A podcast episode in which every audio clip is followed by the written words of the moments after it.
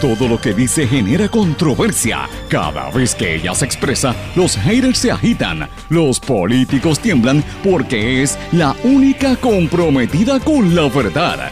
Periodista, bloguera, relacionista licenciada, analista de la noticia, escritora y le dicen la provocadora en las redes sociales. Y ahora comienza en blanco y negro con Sandra Rodríguez Coto.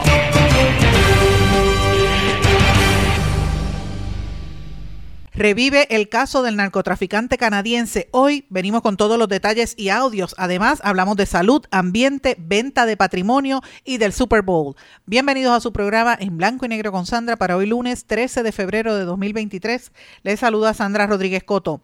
El narcotraficante canadiense será extraditado esta semana. Connor Vincent Dimonte ha llegado a políticos asiduo en la fortaleza y cercano a los apicultores. Lleva un año en la cárcel federal de Guaynabo. Mucha gente ahora se quiere despegar de este caso y hoy venimos con todo el contexto. Senadora del Partido Independentista Puertorriqueño María de Lourdes Santiago urge detener medida que entregaría patrimonio de Pablo Casals a una entidad privada. Miren cómo venden a nuestro país. Contundente carta pastoral de la Conferencia Episcopal Puertorriqueña emite una carta sobre salud en Puerto Rico. Exigen que pare la fuga de médicos y que se mejoren los servicios y que las aseguradoras paguen justamente y rápido. Siete días para demoler en Aguadilla. Carlos Román González, su socio Juan López Vicente y, la empresa Aguadilla Pier tienen siete días para demoler y remover los escombros del potrero y gazebo que construyeron ilegalmente sin los permisos sobre la cueva Las Golondrinas. Confirman conversaciones con cuatro aspirantes a la alcaldía de Mayagüez por el PPD eh, entre estos el alcalde en funciones Jorge Ramos Ruiz, la representante Jocelyn Rodríguez Negrón, el profesor René Marrero y el comerciante Robin Montes. Policía activa alerta a Shanti tras recibir información adicional en el caso de la desaparición de Celibelis Rivera Santiago. Aumento en las armas ilegales. El robo de identidad sigue con tendencia alcista. Funcionarios estadounidenses derriban objeto no identificado que volaba sobre el lago Hurón entre Estados Unidos y Canadá y van ya tres sitios que identifican estos ovnis o quizás globos de China. Terremotos en Turquía y Siria siguen dejando una estela de muerte. El terremoto de Turquía es ya el más letal en la región en más de un siglo con 33 mil muertos. Flojo el Super Bowl, decepciona a Rihanna en su presentación de medio tiempo. Ponerse vieja o ser Madonna. El debate sobre los estándares de belleza, lo que debe ser toda persona que envejece y la negación de la irreverencia. Vamos a hablar de estas y otras noticias en la edición de hoy de En Blanco y Negro con Sandra. Este es un programa independiente sindicalizado que se transmite a través de todo Puerto Rico en una serie de emisoras que son las más fuertes en sus respectivas regiones por sus plataformas digitales de aplicaciones para dispositivos móviles y redes sociales. Estas emisoras son Cadena WIAC compuesta por WYAC 930 AM Cabo Rojo Mayagüez, WISA WISA 1390 AM en Isabela, WIAC 740 desde la zona metropolitana. También por WLRP 1460 AM Radio Raíces, La Voz del Pepino en San Sebastián. También por X61 que es el 610 AM 94.3 FM, Patillas, Guayama y toda la zona del sur este y este del país. Y además por WPAB 550 AM Ponce y Eco 93.1 FM desde Ponce para todo Puerto Rico. Vamos de lleno con los temas para el día de hoy. En blanco y negro con Sandra Rodríguez Coto. Muy buenas tardes y bienvenidos a esta edición de En Blanco y Negro con Sandra. Mis amigos, espero que estén todos muy bien. Gracias por su sintonía, gracias por el apoyo. Hoy empezamos una semana que luce bien intensa por la gran cantidad de noticias locales e internacionales que están ocurriendo, así que prepárese porque esta semana va a ser bien, bien fuerte. Pero quiero antes de comenzar darle las gracias a toda la gente que durante el fin de semana me contactó, con la gente con quien me encontré, que me dice que están escuchando mucho el programa en distintas partes de Puerto Rico, así que gracias. Y a la gente que también lo escucha de manera diferente ya sea por las plataformas digitales o por el podcast, que se están suscribiendo al podcast. También muchísimas gracias por eh, sus palabras y por el apoyo, también por las recomendaciones, así que con mucho gusto las recibimos. Pero bueno, como ustedes escucharon en los titulares, venimos con un programa variado, muchos temas. Yo sé que la gente está hablando, los que siguen el fútbol, están hablando del fútbol, la mayor parte de la gente que se conectó esperando que iba a haber un espectáculo eh, importante, pero realmente Rihanna decepcionó, eh, embarazada. Vamos a hablar un poquito más adelante de esto, pero están ocurriendo una serie de cosas importantes que tenemos que traer y quiero hablar en detalle de la noticia exclusiva que nosotros eh, revelamos esta mañana por escrito en todas nuestras plataformas también en Eiboricua sobre el caso del poderoso narcotraficante canadiense Connor Vincent Dimonte. Ustedes recuerdan ese caso. El narcotraficante canadiense va a ser extraditado esta semana. Este fue un caso que rompió en este programa. Nosotros lo dijimos en exclusiva hace exactamente un año, casi un año, que nosotros revelamos en este programa que aquí en Puerto Rico había un temible narcotraficante que eh, estaba a cargo de una de las gangas más poderosas que había mandado a matar gente y que había asesinado a múltiples personas y que controlaba toda la droga en gran parte de Canadá con nexos en lugares tan lejanos como Filipinas, como Japón, como México, como Australia, e incluyendo el Caribe, y que de buenas a primeras salió huyendo de su país y apareció aquí en Puerto Rico con la época de los, cuando empezaron a llegar todos estos empresarios de la ley 2022, y se hacía pasar por un millonario del jet set eh, que enamoraba a mujeres en la playa de Isla Verde, pero que más que nada encantaba, era un encantador de serpientes, se pasaba eh, ignorando, ¿verdad? Y, y, engañando a una gran cantidad de personas porque se vendía como un filántropo y apicultor y resultó ser un criminal. Pero lo más terrible de todo era que era un criminal que se paseaba entre los políticos de nuestro país. Y ustedes recordarán que nosotros dijimos en exclusiva cómo era esta situación con este hombre, todas las cosas que él hacía. Y nosotros revelamos eh, con evidencia, porque usted sabe que nosotros siempre lo hacemos, una serie de chats. Comenzamos con los chats donde este hombre hablaba con todos los... en Puerto Rico hay una serie de chats a la que pertenecen únicamente los americanos que vienen aquí eh, como empresarios por la ley 60, ley 22, muchos de los cuales son criptoempresarios. Hay dos o tres puertorriqueños que ¿verdad? son parte de esos esquemas o que, o que trabajan con ellos, pero la mayoría son norteamericanos o extranjeros. En esos chats este señor aparecía diciendo que él se paseaba y que trabajaba constantemente con la fortaleza y que tenía vínculos directos con la fortaleza. Y usted dirá, bueno, pero mucha gente los tiene, sí, los tendrá. Lo que pasa es que revelaba unos, unos, unos nexos directos donde decía que él tomaba decisiones y que le hacían caso a la fortaleza. Tan es así que ustedes recordarán que nosotros revelamos aquí que él incluso fue parte de una conferencia de prensa que convocó la fortaleza y que la fortaleza lo negó cuando nosotros lo dijimos en este programa, pero los hicimos quedar mal porque con la evidencia, porque a mí me gusta hablar con evidencia, presentamos copias de comunicados de prensa, copias de fotografía y copias de audio que salió en un reportaje en el canal 6 de WIPR, donde se anunciaba que Conor Vincent Dimonte iba a estar al lado del gobernador en una rueda de prensa anunciando unas colmenas que se iban a hacer allí en la fortaleza, cuando estaban hablando por, la, por las colmenas, ¿sí, ¿verdad? Para el desarrollo de supuestamente de la apicultura. Pero no solamente con la fortaleza este señor tuvo ¿verdad? vínculos, sino también tuvo vínculos con el, eh, ¿verdad? el secretario general del PNP, Carmelo Ríos, con quien constantemente hablaba y sobre todo en el tema de eh, recaudación de fondos. También hablaba constantemente con eh, el alcalde popular de Río Grande, Boris, que era otro de los que tenía relación con él, Ángel Boris González, eh, constantemente. Tuvo fotografías y, y salía con la Boy de AFAF y con la alcaldesa de Río Grande, Lorna Soto, que le cedió una escuela en la que él estaba teniendo participación. Pero en todos esos chats que nosotros publicamos, en ninguno de esos aparecía el nombre de un legislador que ha estado constantemente vinculado a él, y esto me lo confirman múltiples personas, y me refiero a Edith Charboniel. ¿Qué tiene que ver todo ¿verdad? con esto, con los políticos y Puerto Rico? Pues miren, fácilmente, este temible narcotraficante y gánster fingió ser, como dije, un, eh, millonario filántropo y apicultor se paseaba constantemente entre los empresarios aquí en Puerto Rico.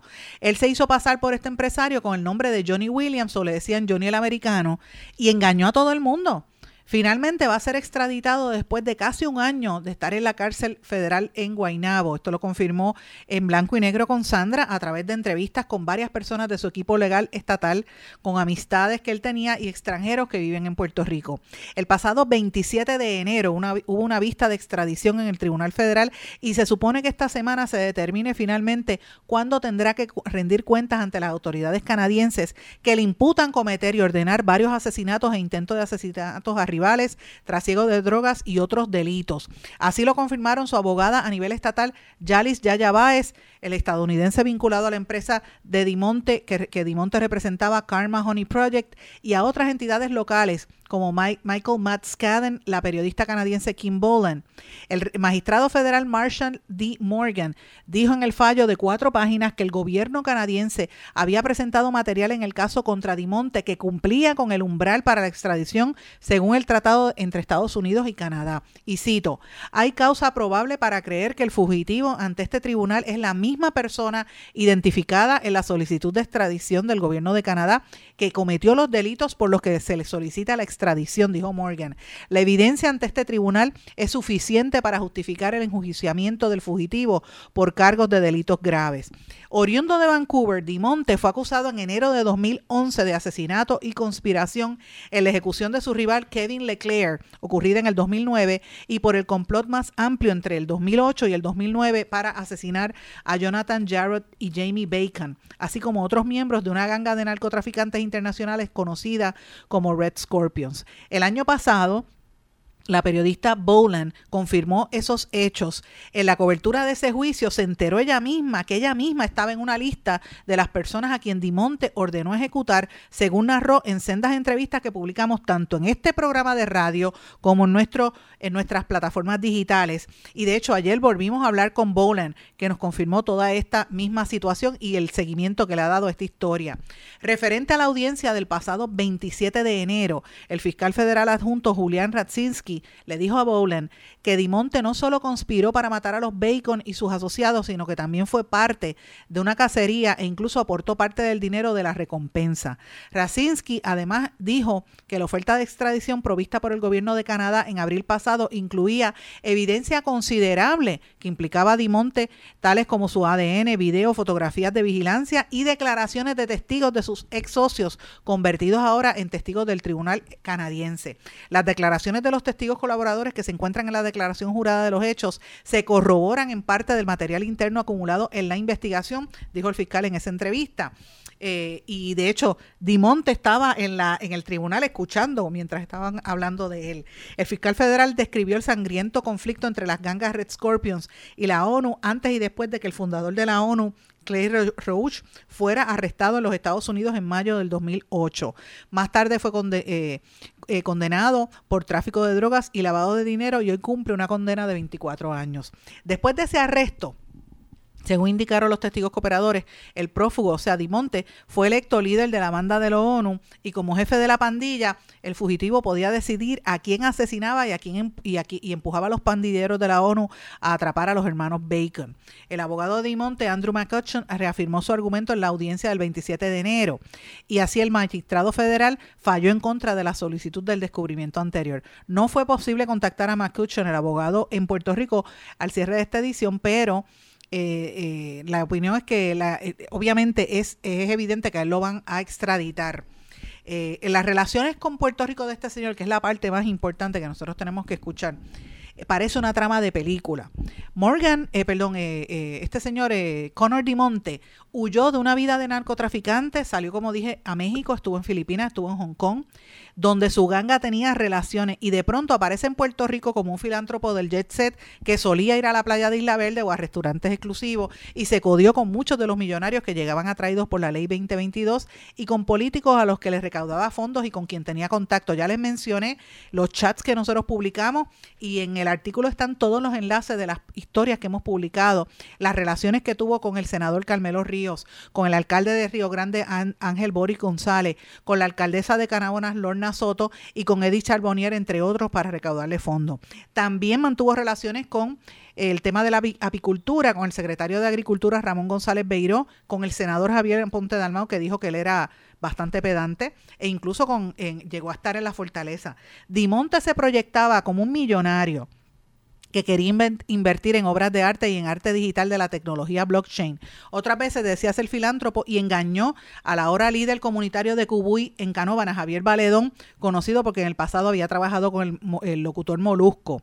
Dimonte lo convenció para que le cediera un espacio de una escuela de esas que había cerrado la exsecretaria de Educación Julia Keller y que Valedón usa como un comedor social. Múltiples empresarios del sector de, Ley 2022, quienes no quisieron decir sus nombres por temor a represalias, dijeron que Dimonte los engañó. Uno de estos fue Skaden, eh, Matt Skaden, quien dijo que ha querido que Karma Honey Project se mantenga operando porque hizo mucho bien por Puerto Rico.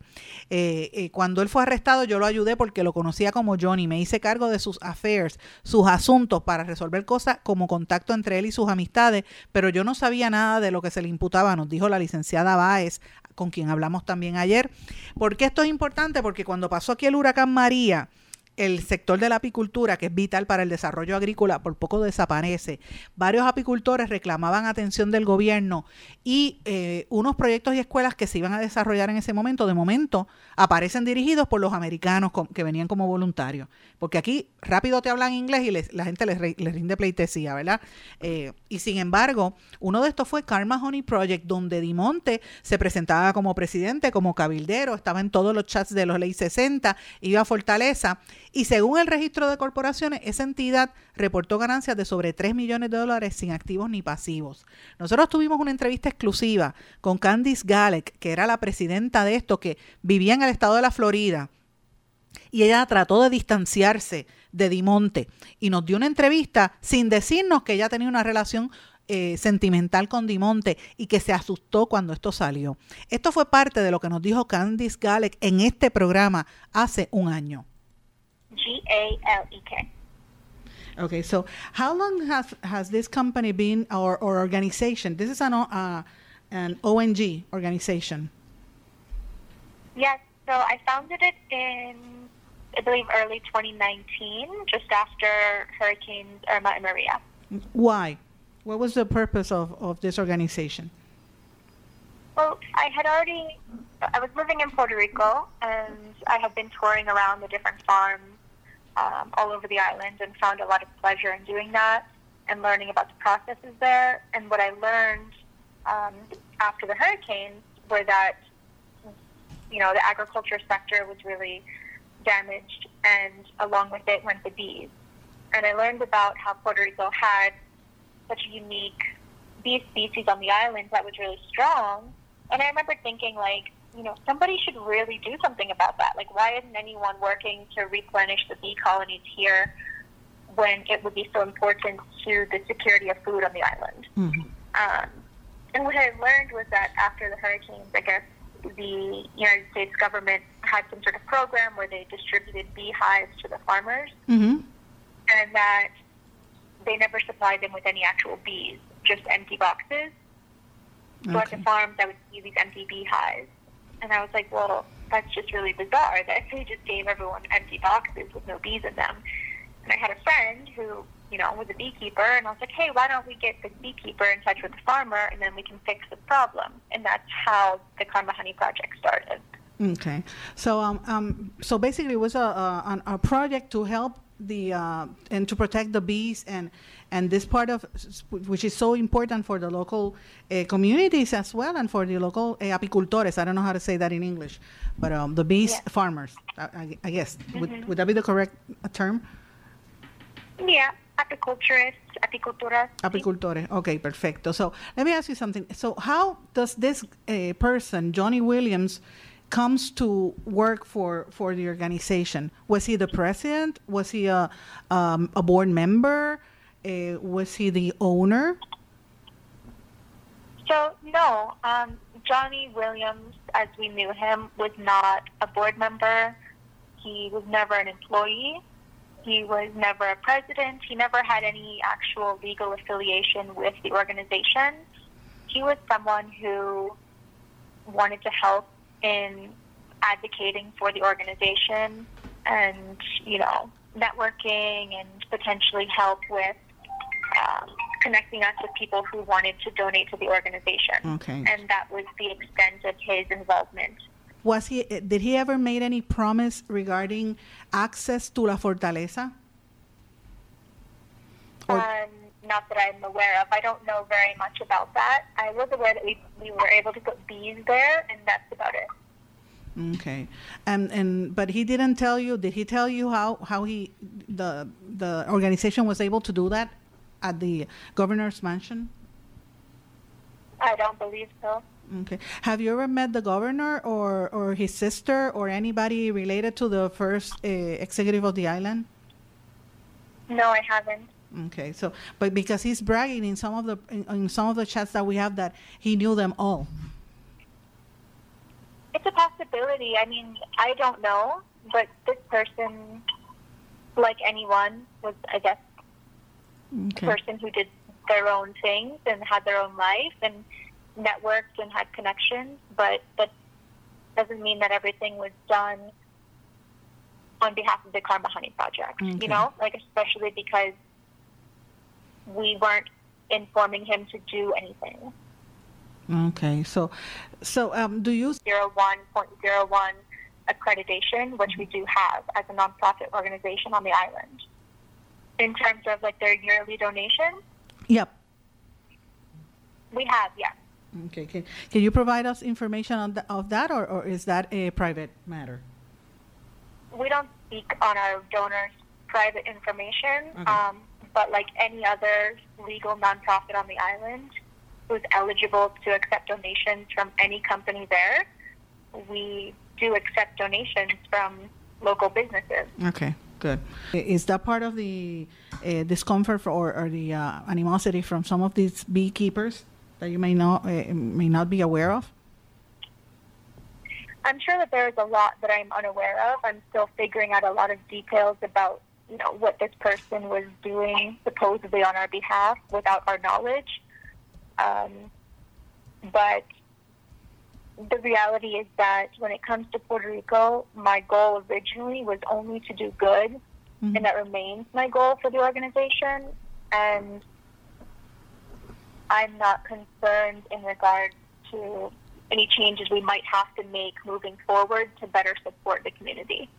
Don't you feel um, cheated by this person who presented himself as a friend or, or as a very, um, I don't know, active and, and supportive of, of the organization? He, and he was doing something that was not correct. And he was a criminal, actually. Yes. Um, I feel a lot of ways about this, and I'm trying to separate my personal feelings from professional ones at this point. Um, however, it's very scary to discover that someone that you thought was, you know, a good person out helping with food drives and fundraising is actually secretly a fugitive Wow. with a different name that you don't know at all. It's, it's a very scary and um, unsettling feeling, but I know that in my position as the executive director and founder of the Karma Honey Project, all I can do is try to resolve these issues and move forward um, in the best way possible for, you know, what our mission is for.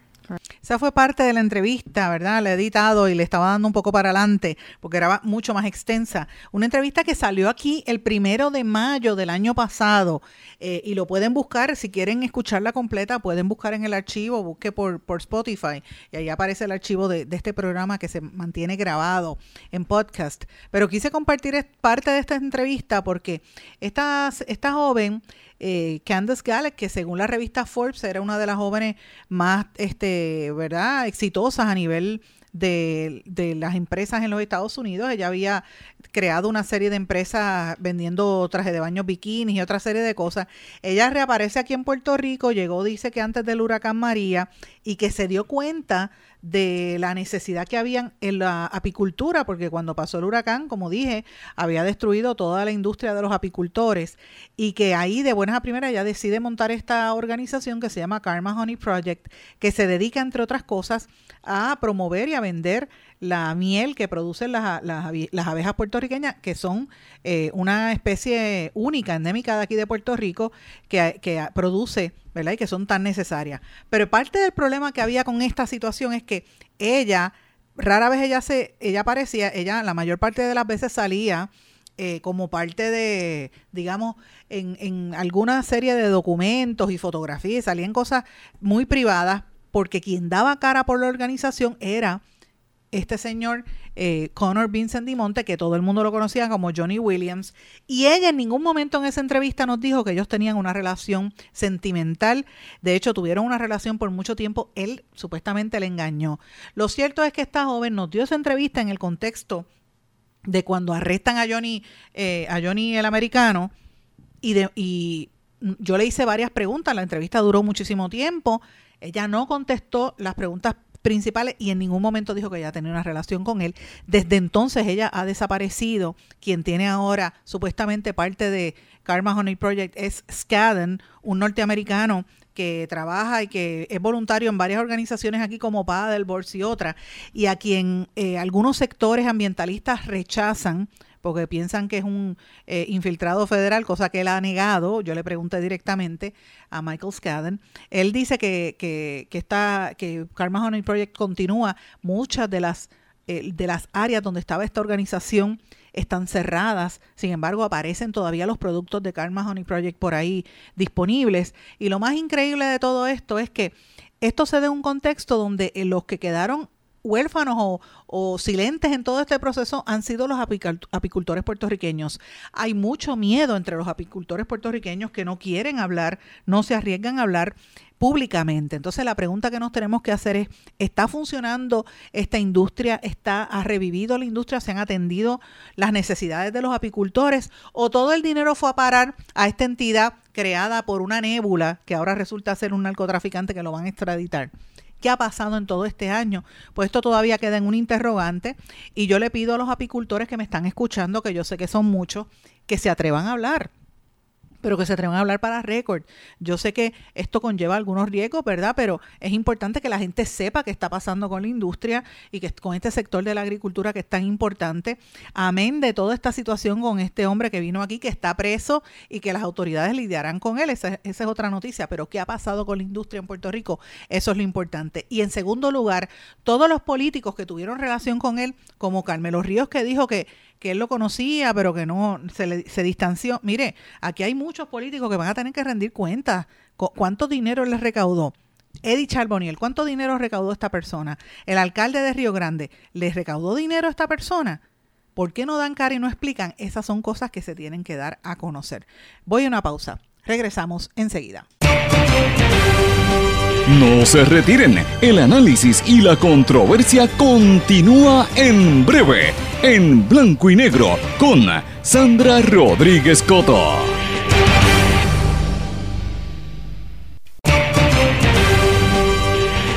Y ya regresamos con el programa de la verdad, en blanco y negro, con Sandra Rodríguez Coto.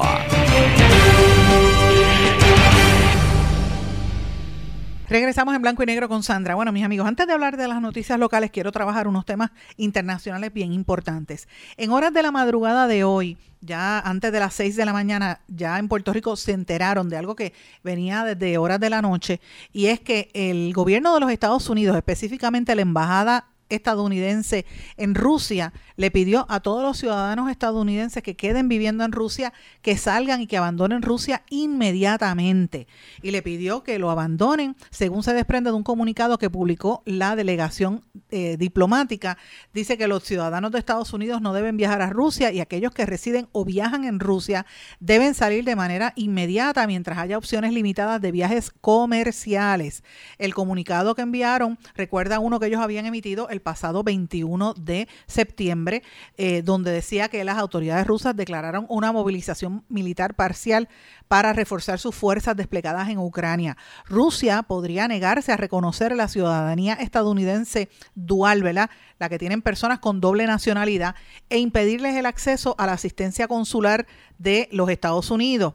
Eh, por lo tanto, prohibir su salida de Rusia y llamar a filas a los que a los que tienen los dos pasaportes. O sea, que si usted es ciudadano ruso y estadounidense, los rusos lo van a mandar a, pelear contra Ucrania. Y le dijeron, se tienen que ir ahora mismo. Y en el parte diplomático agregó que actualmente las opciones para salir de Rusia son extremadamente limitadas y a menudo no están disponibles si no se reserva con suficiente antelación que las rutas terrestres para carros y, guaguas siguen abiertas, pero que los estadounidenses que decidan abandonar Rusia deben hacerlo lo antes posible. La misión diplomática advirtió también en horas de la mañana que tiene grandes limitaciones para asistir a ciudadanos, además de que las probabilidades de salir del país pueden reducirse aún más en cualquier momento. La movilización declarada en Rusia ya ha causado el éxodo de un gran número de hombres en edad militar que se niegan a combatir en Ucrania y que han optado por huir en dirección a Turquía.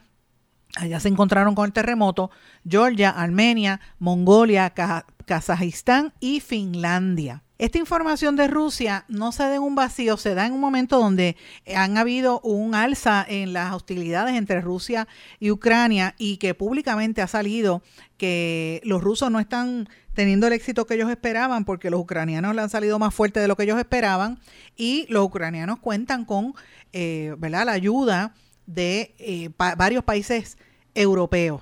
También muchos rusos están en contra de ese, de ese, ¿verdad? ese operativo militar, así que la situación en esa zona está muy caliente. Mientras tanto, eh, sigue la propaganda del gobierno ruso. Eh, a cada rato publican historias y, y, fotografías donde evidentemente salen soldados de Ucrania con logos y símbolos de la ideología nazi. Y lo más increíble es que el presidente de Ucrania, Zelensky, que se ha pasado por Europa pidiendo ayuda, está promoviendo la ideología nazi. Eh, porque sale promoviendo esa misma fotografía. Recordemos que Ucrania era un lugar donde habían armas eh, biológicas y otras armas internacionales, por eso es el interés de la OTAN y de los Estados Unidos en proteger esta, este país y evidentemente la, interés, la intención de ellos de ser parte de la Unión Europea, pero allí había una gran cantidad de, neonazis en Ucrania, así que era como un, semillero para esa, para esa ideología que de ahí se repartía para toda Europa y pues está causando tantos, tantos estragos. Pero bueno, eso es parte de lo que está ocurriendo allí. También tiene que ver con eh, una serie de, de bombardeos que se, han estado dando en las últimas horas, particularmente en el área de Gerson. Esto no se da en un vacío, porque usted dice que tiene que ver esto con Puerto Rico. Mire, porque estamos en una situación bien seria a nivel global y tenemos que mirar las noticias internacionales. Esto coincide con unas tensiones incrementadas que han habido entre Estados Unidos y China. Y la, la semana pasada derribaron un globo de estos de espionaje con, con unos artefactos para captar comunicaciones que lo derribaron los norteamericanos y ahora han aparecido tres más. Ayer derribaron uno cerca del lago Hurón en la frontera entre Estados Unidos y Canadá. Canadá había derribado otro y Estados Unidos lleva tres. Cuando le preguntan, eh, los identifican como objetos voladores no identificados, como ovnis. Pero no son ovnis, mis amigos aunque el Pentágono no lo, no lo descarta. Se trata de globos chinos, el misterio que hay detrás de todo eso. Y esto representa un alza, ¿verdad? una, una nueva versión de lo que podría ser la Guerra Fría, pero en esta ocasión entre los Estados Unidos y China por, por, el control de la economía global. China, sin lugar a dudas, eh, se ha convertido en una gran potencia internacional que plantea una seria eh, competencia y sería un, un, serio eh, reto hacia los Estados Unidos. Así que el mando militar de los norteamericanos ha ordenado el cierre temporal del el espacio aéreo en esa zona de la frontera con Canadá. Eh, todo esto se da en el momento en que se propaga, ¿verdad?, esta nueva guerra fría en el tablero global en la competencia entre Estados Unidos y China por ver quién va a mantener la eh, eh, hegemonía, ¿verdad? el poder, el control, la hegemonía mundial. Eh, y esto pues está generando presiones, riesgos, oportunidades para todos los países, pero recuerden que los chinos han estado entrando en múltiples lugares de maneras indirectas, así que me parece muy interesante esto que está ocurriendo en el momento en que Biden no se sabe si viene o va, pero otros dicen que prepara ya el terreno para una reelección y que eh, los congresistas de los Estados Unidos ya han dicho que están en un momento preparándose para enfurecer a China con una serie de medidas que van a estar dando a conocer. Esto lo dijo el congresista Rod Whitman. ¿Por qué esto es importante para nosotros, mis amigos? Sencillo porque si ocurre una guerra, usted sabe quién es la carne de cañón, obviamente los puertorriqueños. Hay que estar allí pendiente, porque los soldados puertorriqueños son los, siempre los primeros que están en, en, la zona de combate. Y además que esto tiene un impacto en la economía, nosotros, si, si en Estados Unidos hay, hay catarro, aquí no morimos de pulmonía. Eh, y aquí se supone que empiezan a soltar los fondos federales para la reconstrucción de María. Han pasado cinco años. Pero si hay un ataque militar o algo a los Estados Unidos, usted sepa que eso lo van a detener. Así que, ¿qué representa esto para nosotros? ¿Y cuánto más se van a seguir encareciendo todos los productos, los servicios, la economía? ¿Se va a detener o se va a encarecer todo? Pues mire, esto tiene un efecto en nuestros bolsillos y hay que mirarlo porque es una información importante para todos nosotros en Puerto Rico. Así que eso es un tema que les quiero traer. El otro tema que fue eh, ocurrió el viernes en la tarde, entre viernes y jueves, Ustedes recuerdan, yo lo había mencionado aquí, los, los 200 y pico de, 225 presos eh, políticos que había en, en, en, Nicaragua, que los estuvieron torturando en las cárceles, en la mazmorra terrible. Todos eran u opositores políticos o religiosos o periodistas. Y el, el régimen de Ortega los estuvo tratando de, de hacerle la vida imposible y finalmente de buenas a primeras estuvieron en una negociación y sacaron, lo sacaron un vuelo privado de Estados Unidos hacia eh, eh, Washington. Y no solamente lo sacan del país, sino que le quitan la nacionalidad. ¿Usted sabe lo que es eso? Que le quiten la nacionalidad, que usted ha luchado por ser parte de, ¿verdad? de un organismo político y de momento, o de un organismo político nada, usted es un ciudadano y de momento le dicen, te vas, te quedaste eh, te quedaste sin ciudadanía. Pues mire, es algo bien triste lo que ha estado viviendo el pueblo nicaragüense. Y nos tiene que poner a pensar a todos nosotros sobre eh, el tema de, la, de lo que es la soberanía nacional, ¿verdad? Hasta dónde llega eh, y hasta dónde llega ese destierro, la, la, dureza que te, primero que te torturan y después que te torturan, te montan en un avión y te mandan a otro sitio y dices, ya tú no eres, no eres, no eres de nuestro país. Eso es un dolor muy grande. Las historias han estado empezando a salir ahora de los distintos eh, presos. Yo las he estado leyendo y he estado viendo las torturas a las que se, estaban sometidos. Uno de los presos que decidió quedarse es el obispo de la Iglesia Católica que ha estado allí eh, luchando contra todo esto, básicamente el, el obispo eh, Rolando Álvarez, que dijo, mira, cuando se iba a Montejo, pero como yo me voy a ir si yo soy inocente, pues mira, lo dejaron preso, él estaba en su casa en, una, detención arbitraria, pues ahora lo metieron a la cárcel, en la cárcel más terrible, más temible de todo Nicaragua. Así que esperemos que lo van a tener en solitaria, en, en oscuridad y posiblemente en tortura. El Papa Francisco ha pedido el diálogo tras su condena y animó a los responsables políticos a que busquen una paz en esa región. Es muy fuerte lo que está ocurriendo allí. Esto lo, lo, ato a una información que yo di esta mañana para que usted busque más, más detalles sobre esto también, importante. Mientras surge en esta situación de los presos políticos en Nicaragua, en Venezuela, el Foro Penal, que es una entidad no gubernamental, presentó un informe anual en el que detalló que en Venezuela cerró el 2022 con 274 presos políticos, 26 fueron detenidos el año pasado por Nicolás Maduro, entre ellos privados de su libertad y 13 mujeres y 151 funcionarios militares. Así que esta situación de los derechos civiles continúa muy, muy terrible. En Brasil, que usted sabe que, que los bolsonaristas trataron de hacer como Trump, e hicieron una, un intento de golpe de Estado. Ahora Bolsonaro afirma que pretende volver a Brasil en las próximas semanas, está en, el estado de la Florida eh, y, pretende volver a Brasil. Veremos a ver qué va a suceder allí. Y mientras tanto, en Uruguay se investiga el avistamiento de unas luces intermitentes en el cielo en la región oeste del país. Al menos una veintena de personas aseguraron haber visto varias luces color rojo que volaban a baja altura entre la noche del viernes y la madrugada del sábado. Más o menos en los mismos días en que apareció en Estados Unidos y en Canadá. Miren esto, Uruguay queda en el sur, en Estados Unidos y Canadá estas luces extrañas y estos globos.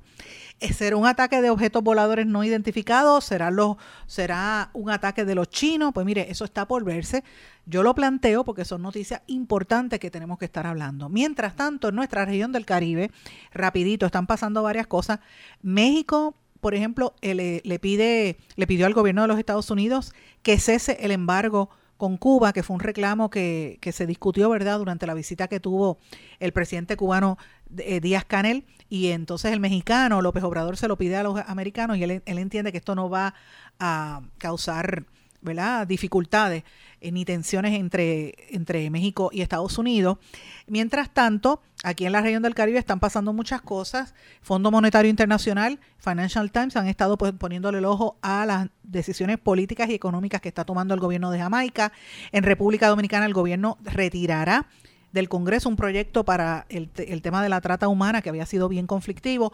Aprobaron prohibir el aborto en la República Dominicana y cogieron a tres dominicanos con más de una tonelada de cocaína en Colombia. Mire qué cosa más terrible. Y la rapera Toquilla, la misma que sale con Madonna en, el video, anuncia que se va a lanzar a la política pronto. Así que estos son algunas de las noticias a nivel internacional que quise ponerlas aquí porque es que lo que está ocurriendo en Estados Unidos es serio. Voy a una pausa. Regresamos enseguida. No se retiren, el análisis y la controversia continúa en breve, en blanco y negro, con Sandra Rodríguez Coto. En mi pueblo se chinchorrea bien duro. Aquí me cubren mi plan médico y en tu pueblo también. En mi pueblo es donde tenemos las mejores vistas. Aquí cubre mi plan médico y en el tuyo también. En mi pueblo se goza de verdad. Aquí me cubre mi plan y en tu pueblo también. Plan de salud Menonita. En todo Puerto Rico. El plan médico que te cubre con una extensa red de médicos, especialistas y laboratorios. Además, te cubre en el hospital de tu preferencia en cualquier lugar de Puerto Rico. Plan de salud Menonita. Pero tú sabes cómo es esto que te da la gravelanza.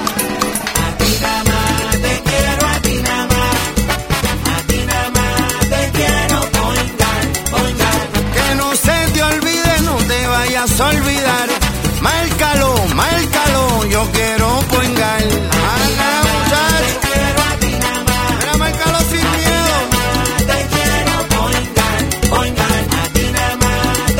Yo quiero Point Guard. Quites el dolor de cabeza con sus obligaciones de contabilidad con los servicios que presta Villalba y Villalba Company. Directo, personal y con sensibilidad humana. Lo que se busca es un verdadero asesor de contabilidad para todo tipo de servicio de contabilidad, pago de IBU, pago de nómina, informes trimestrales y anuales y otros. Ofrecen servicio directo personalizado. Villalba y Villalba Company. Para orientaciones, su teléfono el 939-336-5774. 939-336-5774. Y ya regresamos con el programa de la verdad, en blanco y negro, con Sandra Rodríguez Coto.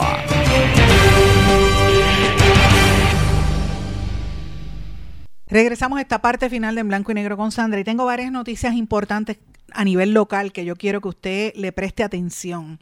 El viernes estuvimos hablando y toda la semana pasada de lo que aconteció en Aguadilla y finalmente el tribunal determinó que tienen siete días para tumbar y demoler todas esas construcciones ilegales que han hecho en esa zona.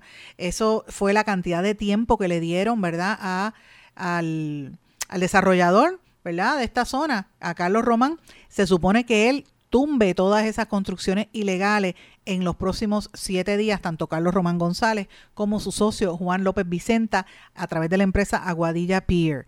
Hay que removerlo y demoler y remover los escombros del potrero y del el gazebo que construyeron ilegalmente sin permiso. Ahora, en esa zona de las, de las golondrinas vienen varias demandas, no solamente de los manifestantes que fueron abatidos, ¿verdad?, a tiros o no abatidos porque ninguno murió gracias a Dios, pero fueron, eh, fueron objeto de disparos por 9 milímetros y, y, y Glocks y otras armas de estos guardias de seguridad mandados por Carlos Román en una zona marítimo terrestre pública sin que la policía hiciera nada. Y esto hay que decirlo todo el tiempo porque esto es una esto es un escándalo en Puerto Rico que vengan guardias de seguridad a pegar tiro y a pegar pepper spray es cuando se ha visto una, una situación así y el silencio de la policía y, la- y del secretario de justicia y de todas las demás esto es es una es, francamente bochornoso y debería conster- co- ¿verdad? Eh, consternarnos a todos, porque evidentemente si esto pasa así, ¿qué nos depara en este próximo año electoral? Esto es bien serio lo que estamos viviendo, pero bueno,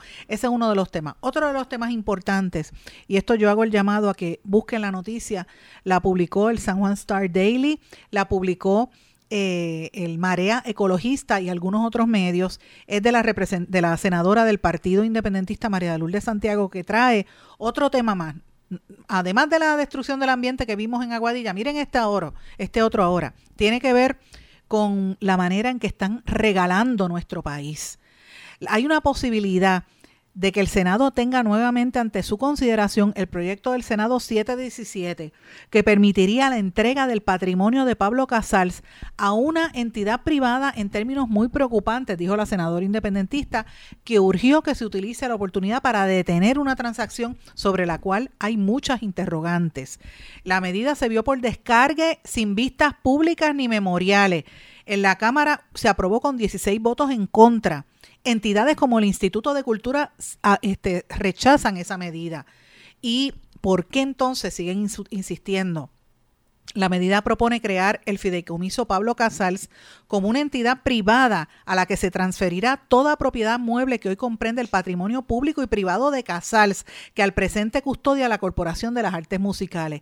Este fideicomiso se crearía mediante una escritura cuyo contenido no es parte de la medida y estaría exento de impuestos, incluyendo el IBU el fideicomiso pudiera ceder lo recibido a alguna otra institución, o sea, que se la puede eh, dar al Banco Popular, al GFR Media, a Sandra Rodríguez Coto, o sea, ¿qué es eso? ¿Cómo vamos a privatizar el, patrimonio puertorriqueño? Es como, mira, póngale un letrero al morro y véndanlo. Ah, no, el morro no, porque pertenece a los americanos. Eh, ponga, eh, ni al yunque tampoco, ¿verdad? las las propiedades importantes, pero pónganle un letrero a la placita Santurce y véndansela a alguien. Eso es lo próximo que viene. De eso es que se trata, señores. Este llamado que está haciendo la senadora del Partido Independentista es crítico y es vital. Y yo espero que los legisladores populares tengan decencia en la cara y que le voten en contra. Los PNP también. Victoria Ciudadana que diga algo. Y el proyecto Dignidad con dignidad que diga algo también, porque no podemos seguir perdiendo nuestro patrimonio. Esto es escandaloso que lo quieran pasar de la manera tan bochornosa que lo han pasado para que se apruebe este proyecto eh, en la Cámara. Es una barbaridad. Así que lo traigo a colación porque es algo sumamente serio que tenemos que tomar en consideración porque lo que está pasando en Puerto Rico no es cosa fácil. Señores, y, brevemente voy a, a trabajar una nota sobre esto más adelante. La conferencia episcopal puertorriqueña. Estos son todos los sacerdotes y los obispos, debo decir los obispos, los, prelados que mandan en la, en la, jerarquía de la Iglesia Católica. Recuerden que el Vaticano es, un, es una nación, ¿verdad? Son, es una religión, pero los católicos pero operan como un país, ¿verdad? Y, cada obispo eh, eh, controla, ¿verdad?, el aspecto político de esa institución. Ellos emiten unas cartas donde hacen recomendaciones y hacen temas, ¿verdad? Ellos acaban de emitir una carta pastoral eh, sobre la salud en Puerto Rico, donde exigen que pare la fuga de médicos y que se mejoren los servicios. Yo leí el documento, voy a publicar algo en breve, un documento de 22 páginas bien contundente. Los católicos están pidiendo que se mejoren los servicios, que las aseguradoras paguen justamente y rápido, que no se reduzcan las residencias médicas, que se condonen los préstamos estudiantiles en el sector, que se mejoren los pagos a los médicos y proveedores de salud y que la salud es parte de la doctrina de la Iglesia Católica. Ese es en síntesis el resumen de, esa carta de 21 páginas bien detallada. Yo les recomiendo, si usted tiene oportunidad de leerla, búsquela porque es bien contundente y se entretiene leyendo la 21 paginitas y está en el periódico El Visitante, lo pueden buscar en internet, eh, muy completa lo que dice la carta pastoral, importante por demás. Otra cosa que también quería mencionar, y esto es un análisis que hace la compañera Luisa García Pelati en cinco millas, ¿por qué la Junta de Control Fiscal eh, falla en sus proyecciones sobre los recaudos del gobierno. En los últimos cinco años fiscales, la Junta ha errado en sus estimaciones de recaudos de Hacienda y en cuatro ocasiones sus, sus proyecciones de recaudos han estado por debajo de lo que finalmente ingresó el Fondo General de Hacienda. Este año, en el fiscal 2021, Hacienda recaudó 11.670 millones 2.440 menos de lo que había estimado la Junta. También se quedó corta en sus estimaciones de recaudo para el 2022, que subestimó por 1.470 millones. O la Junta no sabe hacer proyecciones, o Hacienda está siendo muy efectiva y está recaudando más dinero por toda la ayuda que ha venido en el 2017 y 2018. Esto lo dijo la economista Heidi Calero a la compañera Luisa García Pelati en Cinco Millas. Así que les recomiendo que miren esta historia que me parece muy importante sobre eh, lo que dice eh, Heidi Calero y eh, eh, Luisa García Pelati sobre el rol de la Junta de Control Fiscal. También quiero invitarlos a que lean la columna que publicamos en el día de ayer en Eiboricua, está también enlazada en todas nuestras plataformas, Ponerse vieja o ser Madonna, el debate de los estándares de belleza, lo que toda persona debe, que envejece y debe, debe ser, ¿verdad? Y la negación de la irreverencia, porque Madonna fue irreverente al usar la, ¿verdad? las cirugías plásticas eh, y ella hizo un comentario que a mí me pareció genial cuando dijo, una vez más estoy eh, atrapada en el resplandor del prejuicio por la edad y la misoginia que impregna el mundo en que vivimos, que se niega a celebrar las mujeres mayores de 45 años y siente la necesidad de castigarla si continúa siendo obstinada, trabajadora y aventurera. Nunca me he disculpado por ninguna de las elecciones creativas que he hecho, ni por la forma en que me veo o me visto, y no voy a empezar ahora. Los medios han degradado desde el comienzo de mi carrera, pero entiendo que todo esto es una prueba. Estoy feliz de ser pionera para que todas las mujeres después de mí les sea más fácil en años venideros. En las palabras de Beyoncé, no romperás mi alma. Espero tener muchos años más de comportamiento subversivo, empujando los límites para hacerle frente al patriarcado y sobre todo disfrutando de mi vida, dijo Madonna. Así que ¿Cuál es el contexto? Pues la cirugía plástica, todo el análisis, le invito a que lo lea en nuestro en nuestra columna publicada en Eiboricua, porque entramos ahí en el detalle sobre los prejuicios que hay hacia la mujer. Eh, pendiente a las informaciones también, eh, hablando de la mujer, sobre el caso de Ashanti, la esposa del locutor de doble, del Canal 11 que está desaparecida. El tema del posparto es muy fuerte, así que es uno de los temas que, que, quería traerles. Pero antes de terminar, quiero compartir con ustedes un audio del compañero Francisco Tavares, que recibió el libro que le enviamos, el libro nuestro, allá en la República Dominicana, y dijo lo siguiente. Agradecerle a nuestra gran amiga Sandra Rodríguez Coto el envío de este libro. Gracias, Sandra, una periodista de investigación de las más destacadas y serias de Puerto Rico, para entender los medios de comunicación de Puerto Rico, periodismo, entornos coloniales y en tiempo de crisis. Apreciado Francisco, quiero compartir esta dedicatoria con ustedes. Eh, espero que al leer este libro encuentres eh, las similitudes que siempre te menciono entre Puerto Rico y República Dominicana. Somos iguales en esencia. Verás aquí un retrato de los medios y la manipulación mediática en mi país, algo que se replica en otros países eh, como el resultado de los años de investigación la vinculación y los parecidos entre Puerto Rico y República Dominicana en esta obra que está en Amazon. A todos los dominicanos que están en Puerto Rico, que son más de 300 mil, 400 mil dominicanos, eh, a todos los que nos siguen, siga en blanco y negro a Sandra Rodríguez Coto, escríbale, apóyele, es una de las periodistas más duchas, más serias, más preparadas de Puerto Rico. Me honra recibir esta obra. Busque a Sandra Rodríguez Coto en YouTube, en Instagram, en Twitter, en Facebook. Está con su propuesta en blanco y negro con Sandra. Mire, ese fue Francisco Tavares. Yo me he hecho reír porque él me hizo esta promoción desde la República Dominicana, pero nos une una amistad de hace mucho tiempo, precisamente en un contexto donde a Francisco el sistema quiso perseguirlo la República Dominicana por revelar informaciones, le hicieron campaña de descrédito, le tiraron trolls encima. Y no solamente eso, sino que eh, pretendían hacerle una investigación gubernamental y rápidamente nos movilizamos a apoyarlo porque él es una figura muy seria de la prensa eh, dominicana, ¿verdad? Tiene presencia también en Norteamérica a través de varias de sus plataformas. En República Dominicana es el demócrata, pero en Norteamérica y en Sudamérica sigue creciendo su plataforma más allá de la curva, eh, que constantemente publica noticias de Puerto Rico que nosotros difundimos desde aquí. Así que en aquel momento, pues obviamente no no pasó a mayores, gracias a Dios, la persecución que querían iniciar con el compañero de la República Dominicana. Los periodistas tenemos que protegernos entre nosotros mismos y tenemos que apoyarnos para que no sucedan las atrocidades como las que está pasando o, la que pasaron todos estos periodistas, en, por ejemplo, en Nicaragua, que estuvieron apresados durante tanto tiempo. Así que la, tiene que haber una solidaridad eh, y evitar las agresiones y la persecución a la prensa libre. La, prensa tiene que ser libre y que el pueblo llegue a sus propias conclusiones.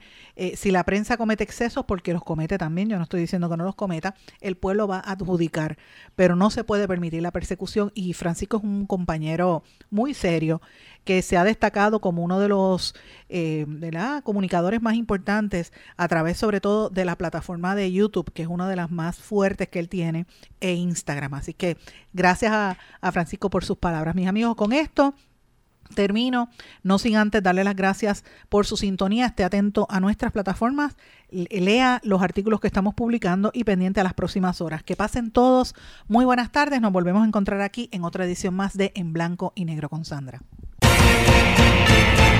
¿Se quedó con ganas de más? Busque a Sandra Rodríguez Coto en las redes sociales o acceda a en blanco y negro.blogspot.com porque a la hora de decir la verdad solo hay una persona en la cual se puede confiar. Sandra Rodríguez Coto en blanco y negro.